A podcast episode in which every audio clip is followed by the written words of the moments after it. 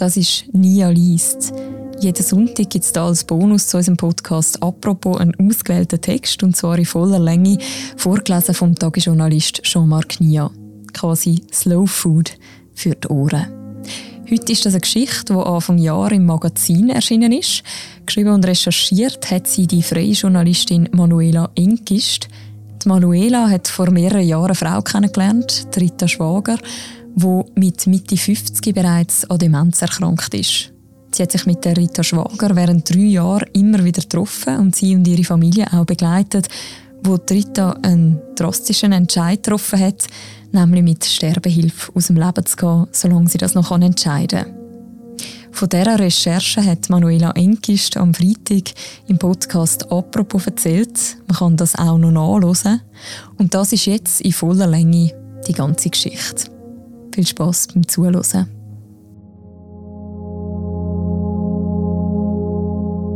Die Mutter, die ihr Gedächtnis verlor.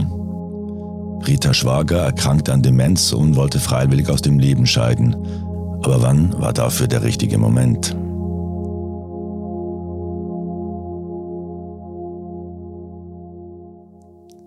Meinen 60. Geburtstag würde ich gerne noch erleben, aber mehr als zwei Jahre gebe ich mir nicht mehr. Dann wird mein Hirn von der Demenz zerfressen sein. Es ist April im Jahr 2017. Rita Schwager, 57 Jahre alt, sitzt am Wohnzimmertisch in ihrem Reihenhaus in Immensee. Weißer Kachelboden, Familienfotos sind mit Reißnägeln an einen Holzschrank gepinnt. Erinnerungen an die Vergangenheit. Rita, kurze Haare, Brille, die silberne Halskette passt zum silbernen Armband. Es stehen Gurzli und eine Soda-Stream-Flasche auf dem Tisch. Für die Gläser reicht Rita Untersetzer. Erst Monate später werde ich realisieren, was dieses Auftreten sie an Kraft gekostet haben muss. 2013 arbeitet Rita als Krankenpflegerin in einem innerschweizer Spital. Sie ist alleinerziehend, geschieden, ohne neuen Partner. Einen großen Teil ihrer Kindheit hat sie im Welschland verbracht. Sie spricht fließend Französisch. Rita liest viel und auch dann noch, wenn sie eigentlich zu müde ist. Am liebsten französische Krimis. Sie liebt Kuba und das Reisen. Sie fährt gerne Auto und skatet mit den Inline-Skates regelmäßig nach Hünenberg. Nach der Pensionierung will sie noch mehr von der Welt sehen. Ritas Kinder Camille und Chloe sind damals 19 und 17 Jahre alt. Sie habe in der Nacht gearbeitet, um am Tag für sie da zu sein, erzählt Rita am Wohnzimmertisch. Ihre Vergesslichkeit schrieb sie zunächst auf den Stress im Beruf und auf die Pubertät der Kinder. Die Momente häufen sich, in denen Rita vergisst. Sie sucht die Schuhe, die sie schon trägt. Plötzlich weiß sie nicht mehr, wie sie den Herd anstellen kann. Manchmal liest sie sich im Spital in die Krankenakte eines Patienten ein, will zu ihm, steht auf und hat vergessen, wie der Patient heißt und in welche Richtung sie gehen muss. Rita hat Angst und sie weiß auch wovor. Ihr Vater litt an Demenz, ebenso zwei ihrer Tanten. Rita geht im Sommer 2013 zu ihrem Hausarzt, erzählt von ihrer Angst. Der Arzt schiebt die Momente des Vergessens auf den Stress als alleinerziehende und berufstätige Mutter. Sie solle zum Psychologen. Ein Burnout. Rita versucht mehr auf sich zu schauen, sich auch mal auszuruhen. Doch das Vergessen bleibt. Es scheint jetzt zu Rita zu gehören, so wie ihre Beine und Arme zu ihr gehören. Sie hat Angst, eine Gefahr für ihre Patienten zu werden. Wenn Rita Nachtwache hat, ist sie allein für 26 kranke Menschen verantwortlich. Die eine Angst vermischt sich mit der anderen.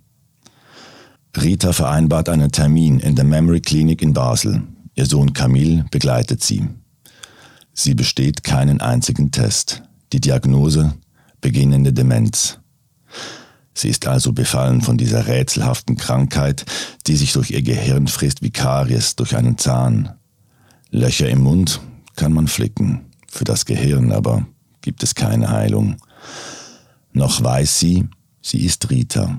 Sie ist 53 Jahre alt. Sie weiß auch noch, dass sie Kuba und das Reisen liebt, dass sie gerne Auto fährt und mit den Inline-Skates regelmäßig nach Hünenberg skatet. Noch auf dem Nachhauseweg von der Memory Clinic kauft sich Rita CD-ROMs, Gehirnjogging, Brain Trainer und einen Stapel Sudokus. Ich wollte mich der Krankheit widersetzen, mit allem, was ich hatte, sagt Rita am Wohnzimmertisch im April 2017. Am Tag nach der Diagnose geht sie zu ihrem Chef und erzählt ihm davon. Viele Demenzpatienten würden versuchen, ihre Krankheit zu verheimlichen. Das wisse sie. Sie sei ja Krankenschwester. Aber ich hatte gegenüber meinen Kindern und meinen Patienten eine Verantwortung. Camille und Chloe nehmen die Nachricht zuerst ohne große Regung auf. Ich glaube, sie konnten die Tragweite nicht einschätzen. Sie waren mitten in der Pubertät. Ihre größte Sorge war, dass jemand von meiner Demenz erfahren könnte. Rita habe sie verstehen können, oft genug habe sie ihre Kinder in peinliche Situationen gebracht. Was sagst du deinen Freunden, wenn sich die Mutter die Namen einfach nicht merken kann? Was muss in ihnen vorgegangen sein, wenn ich mit ihnen gestritten habe und plötzlich nicht mehr wusste warum. Chloe zieht kurz nach der Diagnose zu ihrem Vater, schottet sich ab. Camille bleibt. Aber auch er will nicht reden. Einmal habe er in der Berufsschule geweint, da sei alles aufgebrochen und er habe von seiner Mutter erzählt. Das Schlimmste ist, dass meine Form der Demenz vererbbar ist. Und das wissen meine Kinder. Und dann sagt Rita diesen Satz den traurigen und hoffnungsspendenden Satz, den sie in den folgenden Monaten oft wiederholt, wie etwas, das sie auf keinen Fall vergessen will. Ich werde mit Exit gehen. Diese Krankheit wird mit mir nie ihr Ende sehen.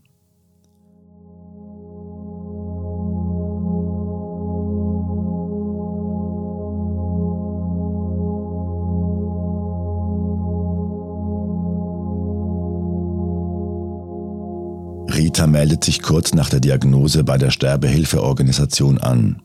Sie weiß, wenn sie mit Exit aus dem Leben scheiden will, müssen zwei Fachärzte ihre Urteilsfähigkeit bescheinigen können. Wenn diese nicht mehr gegeben ist, ist der assistierte Suizid mit Exit nicht möglich. Wie lange hält sich der Zustand zwischen nicht mehr immer alles wissen und dem Moment, in dem Rita nicht mehr urteilsfähig ist? Wann ist es zu früh zu gehen? Und wann zu spät. Rita ist klar. Sie muss dann gehen, wenn sie weiß, dass sie Rita ist. Die Rita, die Kuba und das Reisen liebt. Die Rita, die zwei Kinder hat und mit den Inlineskates gerne nach Hühnberg fährt. Sie muss gehen, wenn ihr Leben noch lebenswert ist. Ritas Hausärztin soll helfen, den Zeitpunkt nicht zu verpassen. Rita geht jeden Monat zu ihr damit sie den Verlauf der Krankheit einschätzen kann. Und auch die Exit-Begleiterin, die Rita mehrmals pro Jahr trifft, gibt Acht. Sie sind Ritas Unterstützungskomitee für den Tod. Im April 2017 ist Rita sich sicher, dass sie den assistierten Suizid meistern wird. Ich werde bereit sein, weil ich das unbedingt will. Als Krankenpflegerin habe sie gesehen, was die Demenz aus den Menschen macht. Im Endstadium werden die Körper zu Hüllen, ohne Inhalt, ohne Seele. Wenn Rita vergessen hat, dass sie Rita ist und Kuba und das Reisen liebt, dann ist sie leer. Dann will sie nicht mehr leben. 8. Mai 2017. Rita am Wohnzimmertisch. Neben ihr ein Stapel Bücher, englische und französische Titel. Seit der Diagnose liest sie so oft es geht. Sprache ist mir wichtig. Ich arbeite hart dafür, dass mir die nicht zu schnell verloren geht. Eine fortschreitende Demenz kann sich schnell auf die Sprachfähigkeit auswirken. Es wäre für mich das Schlimmste, wenn ich mich nicht mehr ausdrücken könnte und in meinem noch jungen Körper gefangen wäre. Rita öffnet ein Buch, sie will ihre Lesetechnik zeigen. Die Seiten gleichen einem Schlachtfeld aus Kritzeleien. Damit sie weiß, was sie schon gelesen hat, unterstreicht sie jedes Wort mit einem Bleistift. Zeile für Zeile, manchmal zweimal. Sie umkreist ganze Wörter, schreibt Notizen an den Seitenrand, fährt noch mit dem Leuchtstift drüber. Sie glaubt, dass ihr der Inhalt so länger im Gedächtnis bleibt. Sie will so aktiv bleiben wie möglich, meldet sich bei einem Englisch-Konversationskurs an und geht einmal pro Woche zu einer Psychologin. Da kann ich jammern, damit sie ihre Ängste nicht bei ihren Kindern loswerden muss. Ich frage sie, wie geht es deinen Kindern? Chloe höre ich immer noch nicht viel. Und Camille? Sie blättert in ihrer Agenda. Je länger sie sucht, desto hektischer werden die Bewegungen. Als Gedankenstütze hat sie sich eine grüne Büroklammer in Form eines Sterns an die Buchseite geheftet. Er soll ihr zeigen, welcher Tag heute ist. Ich glaube, er war hier. Ich habe mir das hier notiert. Sie blättert nochmals in der Agenda. Hier steht es.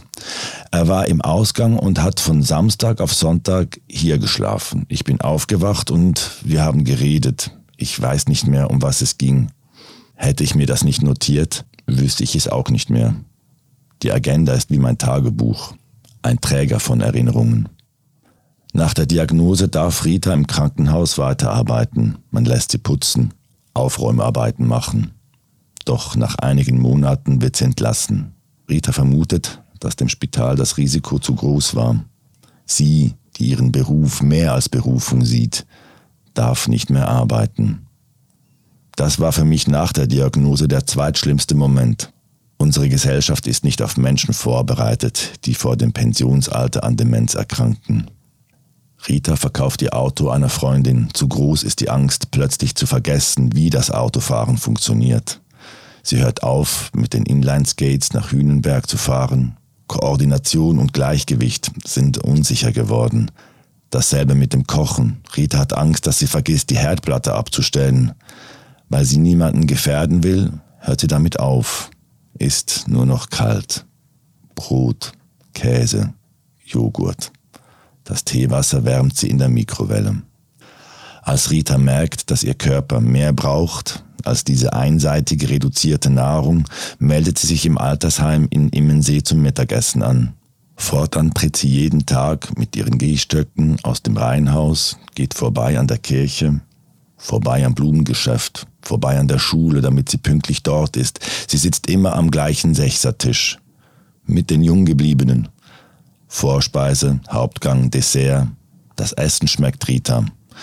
Es ist nur zu weich gekocht. Ritas Zähne sind auch noch jung, sie ist froh um die Gesellschaft, auch wenn die anderen Frauen manchmal mit ihr schimpfen, wenn sie zu spät kommt oder eine Stunde zu früh da sitzt, wenn sie im Winter ohne dicke Jacke oder im Regen ohne Schirm auftaucht. Sie sagen dann immer, Rita, das geht so nicht. Ich habe dann eine Selbsthilfegruppe für Jungbetroffene gegründet und bei der Demenzstrategie vom Bund mitgearbeitet. Je mehr man macht, desto mehr Training erhält das Gehirn. Mir ist es wichtig, ein Vorbild für meine Kinder zu sein. Ich will ihnen zeigen, dass man auch mit Demenz noch Wertvolles leisten kann. Ihnen droht ja das gleiche Schicksal. 30. Mai 2017.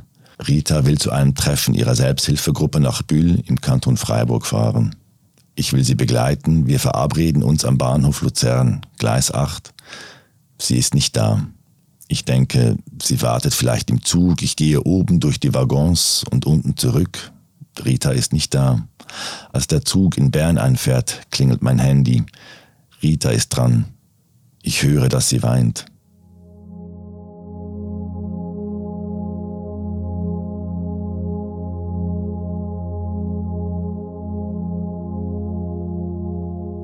Neunundzwanzigster Juni 2017 Rita im weiß-rot gestreiften Shirt, dazu rote Ballerinas, weiße Leinenhosen. Ihr Gesicht ist braun gebrannt, sie reicht Untersetzer. Frische Blumen stehen auf dem Tisch. Sie war in den Alzheimer-Ferien für Jungerkrankte, ein Angebot der Schweizerischen Alzheimer-Vereinigung in Pura im Tessin. Das habe ihr gut getan. Es sei zwar immer das gleiche Programm, dasselbe Hotel, dieselben Wanderungen, auch Demente wollen Neues entdecken. Wegzukommen sei aber schön gewesen. So habe sie ihren Tag des Vergessens verarbeiten können.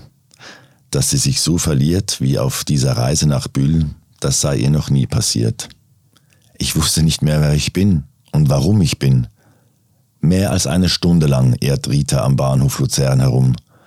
Wenn man so verloren ist, dann ist da nur noch Panik. Ich habe, nachdem ich es wieder heimgeschafft hatte, noch lange gezittert.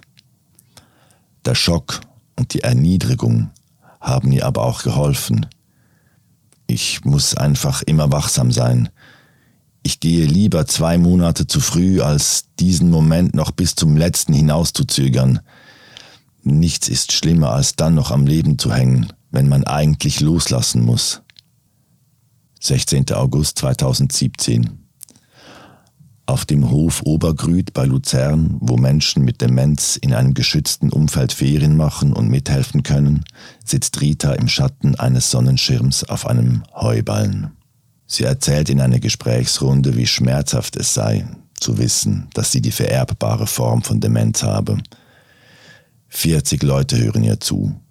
Ritas Kinder wollen keinen Test machen. Sie sagen, solange es kein Heilmittel gäbe, würde die Gewissheit, an Demenz zu erkranken, auch nichts nützen. Und dann sagt Rita wieder diesen Satz, den traurigen und hoffnungsspendenden Satz. Ich werde mit Exit gehen, diese Krankheit wird mit mir nie ihr Ende sehen. Im Publikum sitzen vor allem Demenzkranke und deren Angehörige.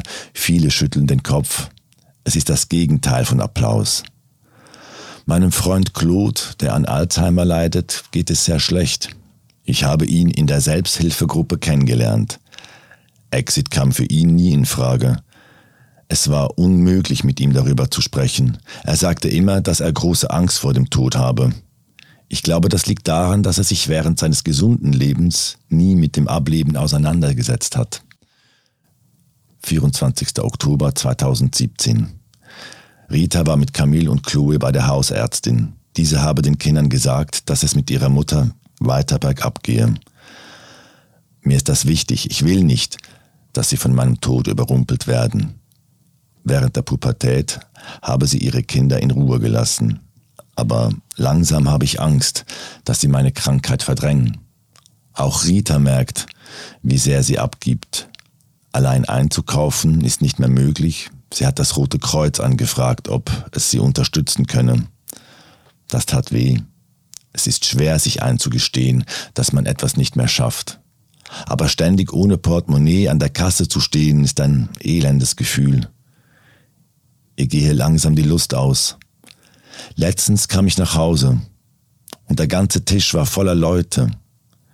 Ich sah meine Kinder und den Buchhalter, aber ich hatte keine Ahnung, was sie von mir wollten. Später realisierte ich, dass ich mehr als 90 Minuten zu spät war. Der Buchhalter sei wegen der Nachlassregelung da gewesen. Das Testament hatte ich noch nicht geschrieben. Es tut mehr weh, als ich gedacht hätte. Für dieses Haus habe ich mein Leben lang gekrüppelt und jetzt, wo ich es bald genießen könnte, muss ich sterben. Wir verabreden uns für eine gemeinsame Reise nach Bühl in der kommenden Woche. Ich schlage vor, ich hole dich bei dir zu Hause ab. Dann können wir zusammen auf den Zug in Immensee und müssen uns nicht am Bahnhof Luzern verabreden. Wann haben wir uns dort getroffen? Ähm, Im Sommer wollte ich dich schon mal nach Bühl begleiten. Das weiß ich nicht mehr. Habe ich es vergessen? 31. Oktober 2017. Im Zug in Richtung Bühl setzt sich Rita in ein leeres Viererabteil. Ihr Rucksack auf dem Schoß, die Träger um den Arm gewickelt. Den Zettel mit den Zugverbindungen, die Camille ihr notiert hat, hält sie fest in der Hand. Immensee ab, 11.28 Uhr. Luzern an, 11.54 Uhr, Gleis 11, Luzern ab, 12 Uhr, Gleis 8, Fribourg in vorderen Zug umsteigen. Bühl an, 14.08 Uhr, Fribourg in vorderen Zug umsteigen. Rita ist unruhig, erzählt, dass sie schlecht schläft. Sie beginnt zu weinen, sagt, sie müsse etwas erzählen. Ich glaube, dass mich mein Buchhalter betrügt. Ich kann dir nicht genau sagen, was nicht stimmt, aber ich glaube, er will irgendwie an mein Geld. Ich bin ja das perfekte Opfer. Als die baldige Ankunft in Bern angekündigt wird, steht Rita auf. Sie weiß, dass sie nicht aussteigen muss, aber sie will Fribourg nicht verpassen. Während der 20-minütigen Strecke bleibt sie bei der Tür stehen. Als ich jung war, bin ich mit Freunden TÜV gefahren, immer in einem mörderischen Tempo. Ich habe es geliebt. Heute haben so viele Leute Angst vor so vielen Dingen. Aber sie kommen genauso wie wir alle ans Ende und haben dann vielleicht vieles nie ausprobiert. Ich habe aufgehört, als ich mit Camille schwanger war. Kurz darauf ist ein guter Freund von mir mit dem TÜV verunglückt. Dieser Tod hat zu ihm gepasst.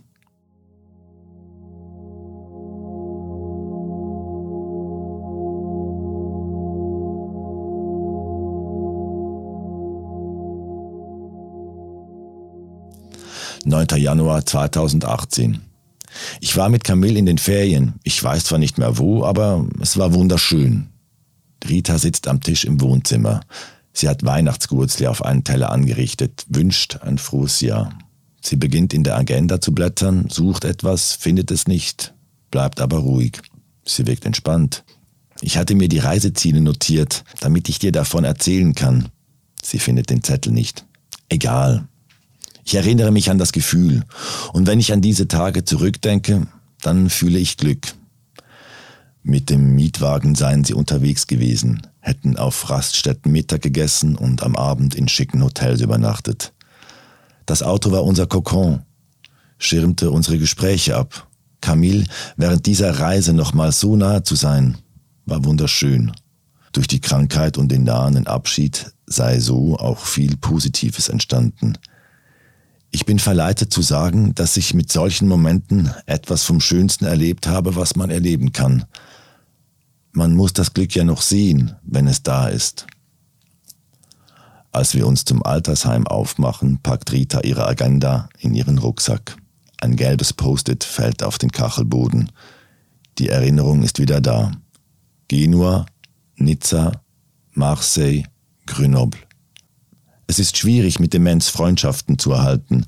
Man ist nicht mehr jeder Situation gewachsen, sagt manchmal auch etwas Blödes. Ich glaube, weil Demenz jeden treffen kann und vor allem, weil es keine Heilung gibt, sind wir keine gern gesehenen Tischgesellen. Wenn man Krebs hat, haben die Leute Mitleid. Wenn man an Demenz erkrankt, bekommen sie Angst. 22. Januar 2018. Kamel sitzt an einem Tisch in der Mensa der Technischen Hochschule in Horf. Kapuzenpullover, kurzes, dunkles Haar.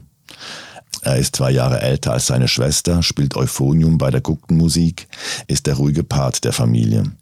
Am Freitag schreibt er seine letzte Zwischenprüfung. Er studiert Elektrotechnik und Informationstechnologie. Als er im Dezember 2017 merkt, wie schlecht es Rita geht, fragt er sie, trotz den nahenden Prüfungen, ob sie mit ihm verreisen will. Sie war so glücklich. Im Herbst ging es ihr nicht gut. Die Scherereien mit dem Buchhalter. Da ist was hängen geblieben.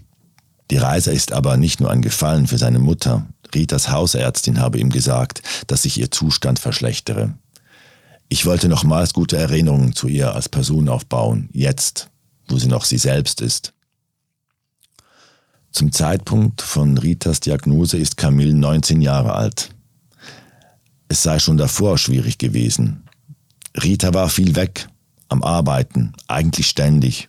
Sie begann Dinge zu vergessen und sie verstand selbst nicht warum. Damit hätte er wohl umgehen können. Die Verdreherei sei das Schwierige gewesen.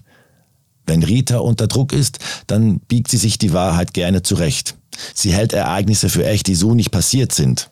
Das hat oft zu heftigen Konflikten geführt.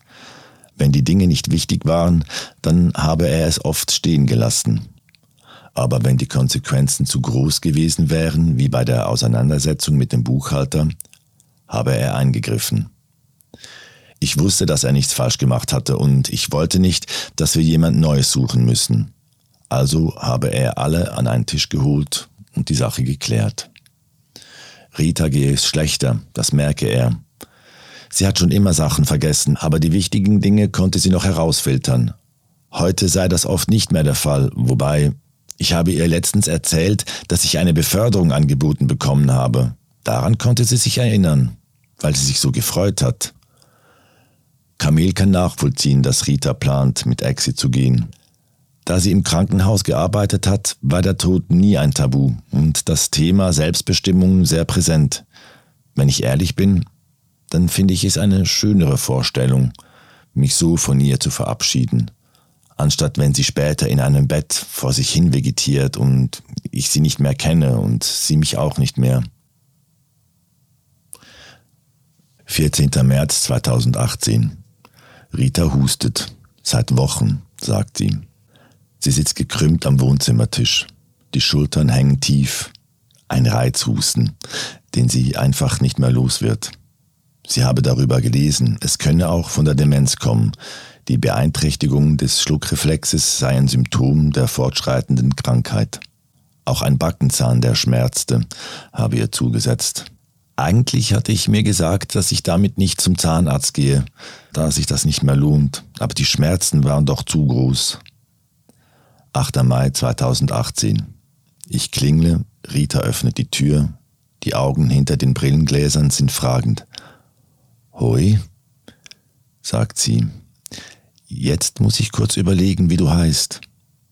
Rita trägt einen braunen Pullover mit V-Ausschnitt, dazu eine silberne Kette mit einem großen, silbernen Rosenanhänger. Sie setzt sich an den Wohnzimmertisch, wo bisher immer Gläser und eine Sodastream-Flasche mit Wasser standen. Heute ist die Fläche leer. Auch die Untersetzer sind verschwunden. Rita sagt, dass ihr die Luft ausgehe. Sie legt ihren Kopf in die Hände, die Daumen berühren ihre Schläfen. Für einen Moment wirkt es so, als wolle sie ihr Gehirn schützen, es abschirmen vor dem Bösen. Dabei ist die Krankheit längst im Innern. Die Leute fragen mich manchmal, ob ich noch schlafen kann, und ich sage immer, ich schlafe wie ein Bär, weil der Tag mich so schreddert. Abgeben, das muss sie immer mehr. Nach Bühl in die Selbsthilfegruppe, das werde sie nicht mehr lange machen. Die ständige Sorge, am falschen Ort zu landen, das frisst mich auf. Und das Anziehen. Es sei eigentlich ein Wunder, dass das noch gehe. Meistens. Sie blickt an sich hinunter, schaut auf ihre Jeans und das braune Leibchen. Kannst du dir das vorstellen? Ich will mich anziehen und weiß nicht mehr, wann der Bär an der Reihe ist. Ich will ihn über meinen Pullover ziehen. Dann merke ich, dass es falsch ist und ziehe mich aus und wieder an und halte am Ende den BH wieder in den Händen. Wie geht es deinen Kindern? Ich glaube gut. Sie waren wohl letztens hier. Ich glaube, Camille hat mich für Alzheimer-Ferien in Miami angemeldet. Das ist keine Wunschdestination von mir, aber mit Alzheimer kann man sich nicht mehr aussuchen, wo man in die Ferien geht. Wir haben über das Testament gesprochen. Camille will mein Genterli haben. Sie zeigt auf einen hellbraunen Schrank, der im Wohnzimmer steht. Er will es als Minibar nutzen. Ich habe es von einem Bauern gekauft, der darin seine Milchfettdosen lagerte. Die Angst wächst in mir, dass ich den Zeitpunkt verpasse. Das wäre für mich ein Grund, ins Wasser zu gehen oder vor den Zug zu springen, obwohl ich das niemandem zumuten will. Sie habe einen Bericht gelesen, dass solche Suizide bei den Zugführern Traumata auslösen können. Mein Nachbar, der an Parkinson litt, ist mit Exit gegangen. Als ich eines Tages nach Hause kam, wartete er auf mich und sagte, übermorgen. Am nächsten Tag wartete er wieder und meinte, er habe Angst. Was jetzt? Ich sagte, er solle den Termin bei Exit verschieben. Es gehe ihm zu schnell. Am nächsten Tag meinte er, Danke, heute wäre kein guter Tag zum Sterben gewesen. Kurz darauf ist er in Frieden gegangen. Es ist wohl normal, dass man kalte Füße bekommt. Es geht ja um alles. 18. September 2018. 9.30 Uhr. Rita strahlt, das Gesicht braun gebrannt. Sie war vier Tage in den Früh-Alzheimer-Ferien in Valbella. Dank der 1 zu 1 Betreuung konnte sie viel unternehmen. Jeden Morgen ihre Bahnen im hoteleigenen Swimmingpool ziehen. Rita liebt das Wasser, ist früher oft im Zugersee schwimmen gegangen. Alleine getraut sie sich nicht mehr. Rita beginnt in ihrer Agenda zu blättern. Was suchst du?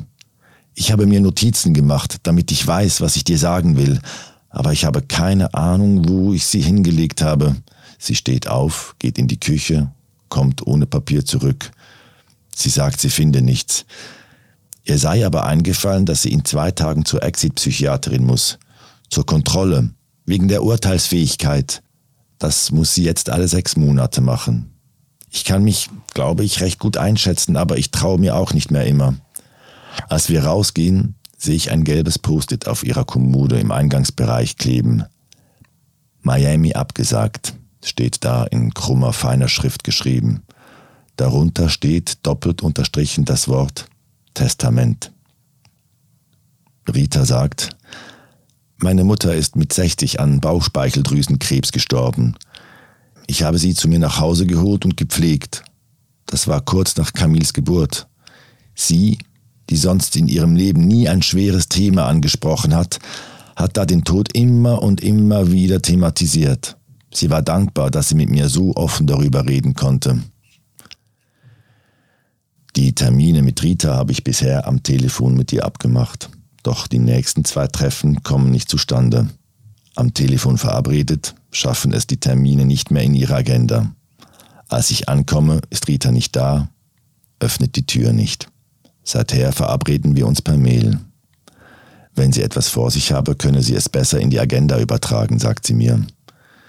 Sie signiert mit sonnigen Grüßen, mit liebsten Grüßen, mit fröhlichen Grüßen, sagt oft und viel von Herzen Danke in ihren Mails.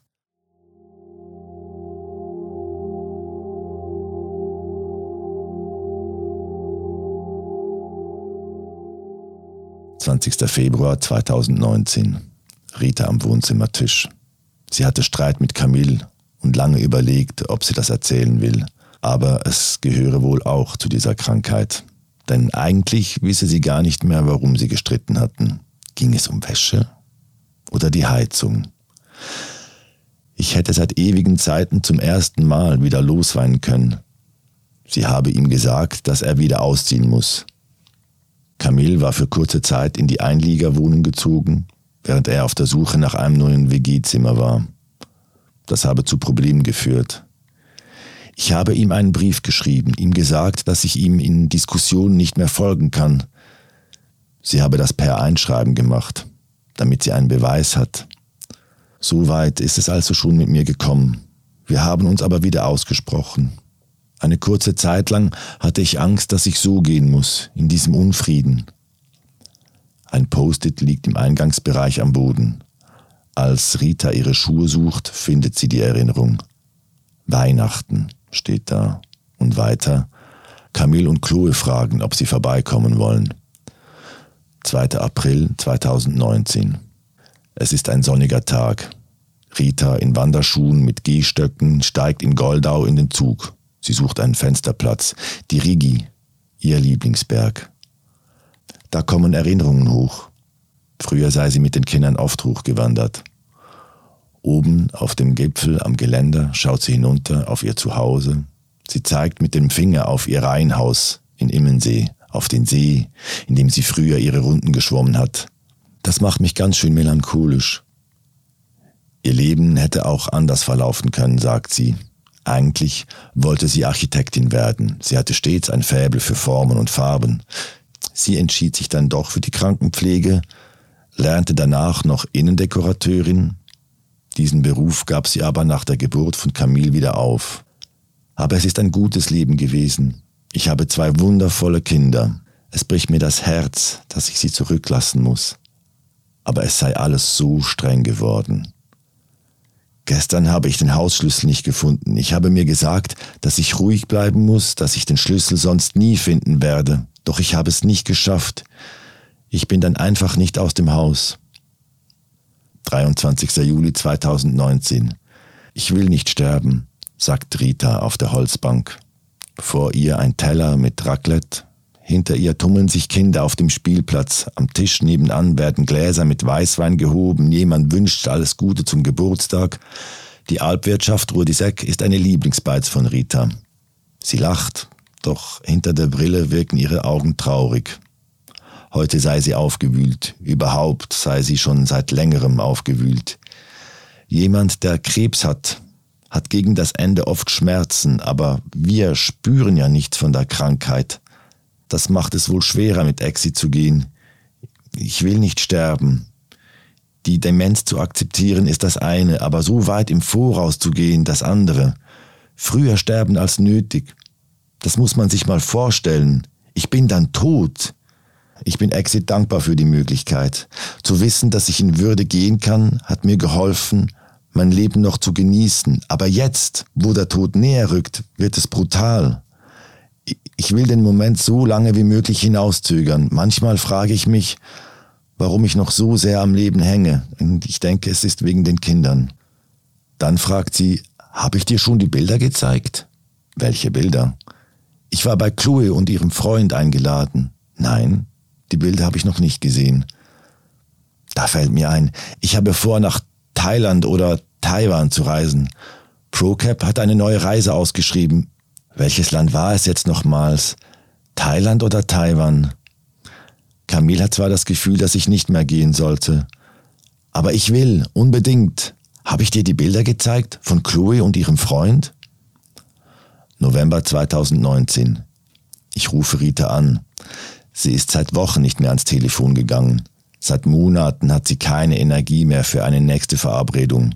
Jetzt nimmt sie ab, sagt, dass sie keine Kapazitäten mehr habe für unsere Treffen. Jetzt gehe auf einmal alles sehr schnell. Sie wisse nicht, wie lange sie noch lebe. Es sei gerade so kompliziert mit den Kindern. Wir verabschieden uns. Ich muss daran denken, dass Rita am 24. Juni Geburtstag hat und deswegen immer von sich sagt, dass sie ein halbes Christkind ist.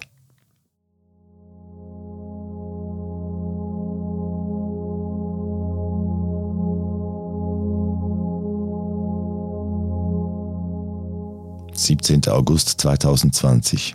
Camille im schwarzen Shirt, wir sitzen auf dem Balkon seiner WG in Küsnacht. Es nieselt, gleichzeitig drückt die Sonne durch.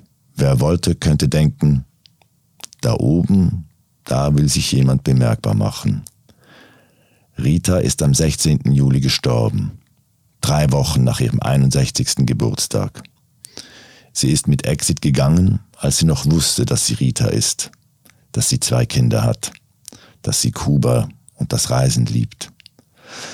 Sie hat sich noch daran erinnert, dass sie das Autofahren gerne mochte und dass sie einst regelmäßig mit den Inlandskates nach Hünenberg gefahren ist. Sie ist dann gegangen, als ihr Leben noch lebenswert war. Die Krankheit hat mit Rita ihr Ende nicht gesehen. Im vergangenen Herbst sei es schwierig geworden mit seinem Mami, sagt Camille. Er erzählt. Langsam. In manchen Momenten bricht er mitten im Satz ab. Würde er weitersprechen, seine Stimme würde wohl versagen. Die Krankheit hat sie misstrauisch gemacht. Rita glaubte, dass ihre Kinder das Haus verkaufen wollten. Sie dachte, sie müsse jetzt deswegen gehen und hat sich unter Druck gesetzt gefühlt. Sie hat sich immer mehr ihre eigene Realität zusammengeschustert. Wie damals mit dem Treuhänder. Das ist so weit gegangen, dass Leute aus dem Dorf auf mich zugekommen sind und fragten, ob es mir eigentlich noch geht. Dabei haben weder er noch seine Schwester Rita je auf das Haus angesprochen. Eine Zeit lang hat sie mich nicht mehr ins Haus gelassen, das war für mich fast schwerer als die Zeit jetzt. Camille verstummt für eine Weile. Obwohl ich wusste, dass es die Krankheit ist, die aus ihr spricht, war das jedes Mal ein Stich ins Herz. Ich hatte Angst, dass es im Schlimmen endet mit uns. Rückblickend glaube ich, dass es ein Teil des Verarbeitungsprozesses war. Sie musste es erst auf uns abschieben. Sie konnte sich in diesem Moment wohl nicht eingestehen, dass das Ende näher rückt. Camilles Blick wandert in Richtung Wolken, bevor er weiterspricht und davon erzählt, wie es Ende Winter wieder besser wurde. Rita ist offener, fröhlicher. Im Februar will sie zum ersten Mal gehen. Sie fragt ihre Exit-Psychiaterin um die Bescheinigung ihrer Urteilsfähigkeit. Diese meint, dass Rita noch Zeit habe. Und da sind auch die bürokratischen Dinge, die Rita vor ihrem Tod erledigt haben will. Alle Bescheinigungen für Exit einholen, das Testament fertig machen. Ihr wurde es zu viel und sie gab ihren Plan auf. Chloe und er seien froh gewesen. Uns hat es in diesem Moment überrumpelt. Rita habe in diesem Moment der letzte Wille gefehlt, sagt Camille. Wenn man Krebs hat und mit Exit gehen will, dann ist kein Druck da. Man weiß, dass man es zu jedem Zeitpunkt machen kann. Aber bei Alzheimer ist es irgendwann zu spät. Das macht es so schwer. Die Frühlingsmonate mit seiner Mutter sind für Camille unvergesslich. Wegen der Corona-Pandemie darf sie nicht mehr ins Altersheim zum Mittagessen. Also organisiert Camille die Spitex, die Rita das Mittagessen nach Hause liefert. Außer am Sonntag und an Feiertagen.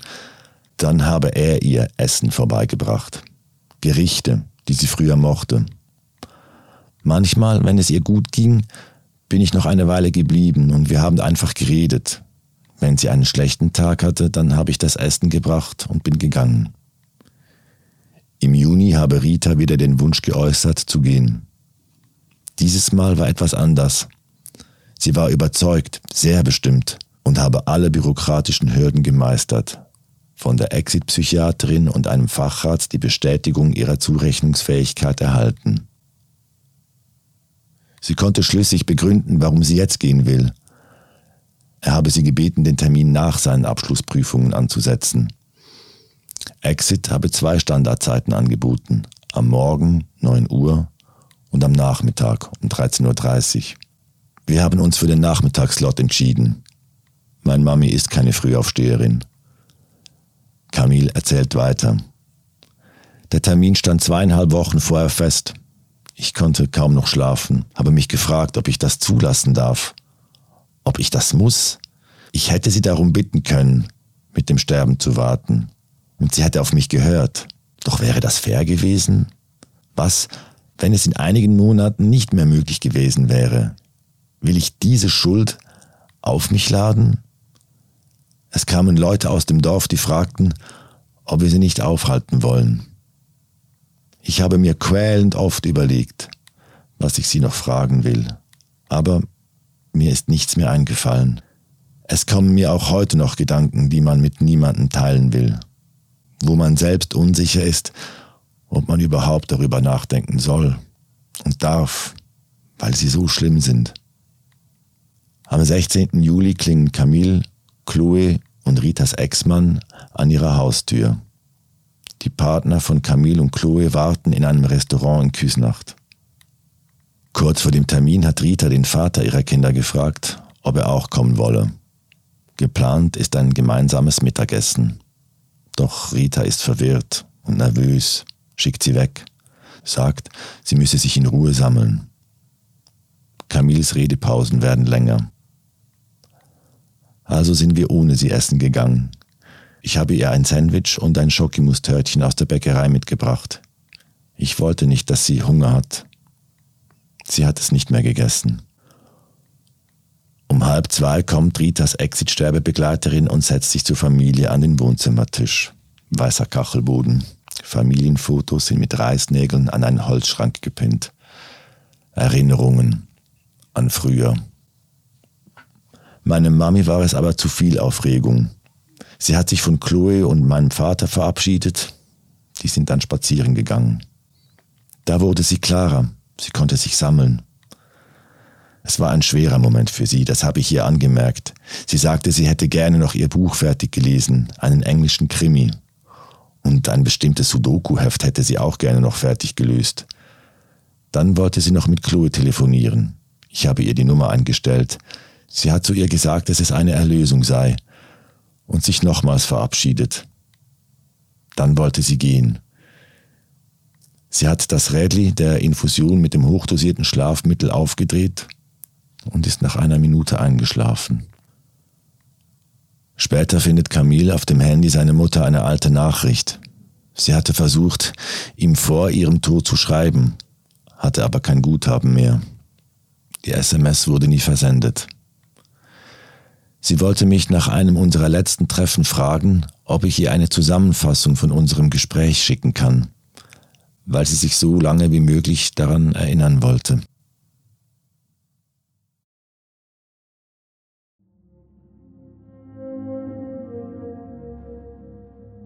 Die Mutter, die ihr Gedächtnis verlor, ist ein Text von der freien Journalistin Manuela Enkist.